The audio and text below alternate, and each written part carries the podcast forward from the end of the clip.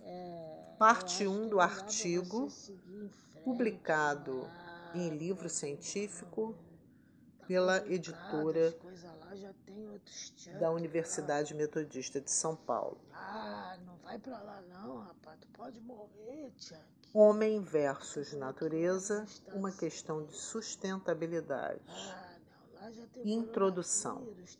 O ambiente muda naturalmente e também pela ação permissiva da espécie humana, que, especialmente a partir da industrialização, viu tal condição crescer em menos de três séculos.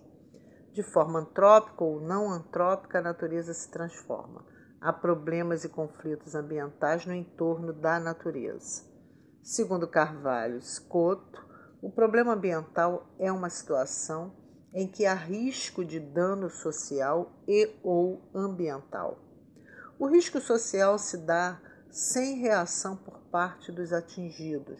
Já o, o conflito ambiental ocorre frente às controvérsias entre os atores da sociedade civil e em torno da utilização ou gestão do meio. Hoje, especialmente no Brasil, vivenciamos uma fase antropomórfica de peso, ou seja, a administração real parece virtual em relação ao nosso meio ambiente, já que visivelmente o estão transformando em um subproduto. Bem, o planeta Terra passou por cinco grandes extinções. Há 440 milhões de anos, no período Ordoviciano, quando metade das formas vivas foi extinta. Ao final do período Permiano, há 245 milhões de anos, 96% da vida do planeta expirou. E após o cataclismo surgiram os dinossauros em meio aos répteis que já prosperavam neste período.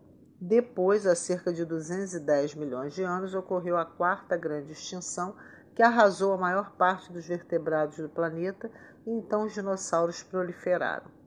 A quinta extinção em massa sobreveio a 65 milhões de anos no período Cretáceo, ocasionando 50% de decesso das populações orgânicas, inclusive dos dinossauros.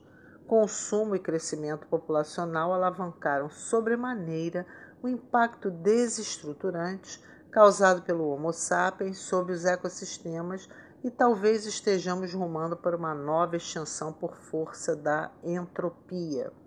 O compromisso com o sistema ecológico parece irrelevante ao indivíduo ou à sociedade.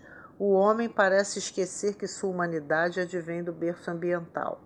Ele tenta, ele tende a realizar representações e, com isso, ele se acostumou com o sistema cultural criado em sua gênese psicológica e filosófica. E agora? Como encontraremos a sustentabilidade em meio às rusgas que brotaram entre o ser humano e a natureza? O resumo parece inspirador no sentido de que revela o quanto a espécie humana parece evoluir, entre aspas, de forma inversamente proporcional ao meio ambiente. O homem mais apto às mudanças nos ecossistemas interage nas teias e cadeias de forma predatória. Mutualismo passa ao largo de alguns membros da sociedade humana, o que torna a relação que deveria ser harmônica em puro parasitismo. Quando a entamoeba estolítica invade a corrente sanguínea de seu hospedeiro, o parasitando, ela apenas deseja viver. Não há sistema nervoso complexo que freie seu ato. Parasimpático e simpático são a resultante da evolução de tal sistema, que, como decorrência, incrementou o sistema de pensamento, nos presenteando com a capacidade de discernir o certo do errado. E agora que nosso habitat está ameaçado pelo nosso egoísmo exagerado, precisaremos reinventar e ressignificar o início, o meio e o fim da história do planeta Terra. Essa foi a parte 1. Quem assina é Valéria Guerra Reiter. E vocês terão em breve a parte 2, que é o desenvolvimento desse trabalho científico já publicado. Prometo voltar.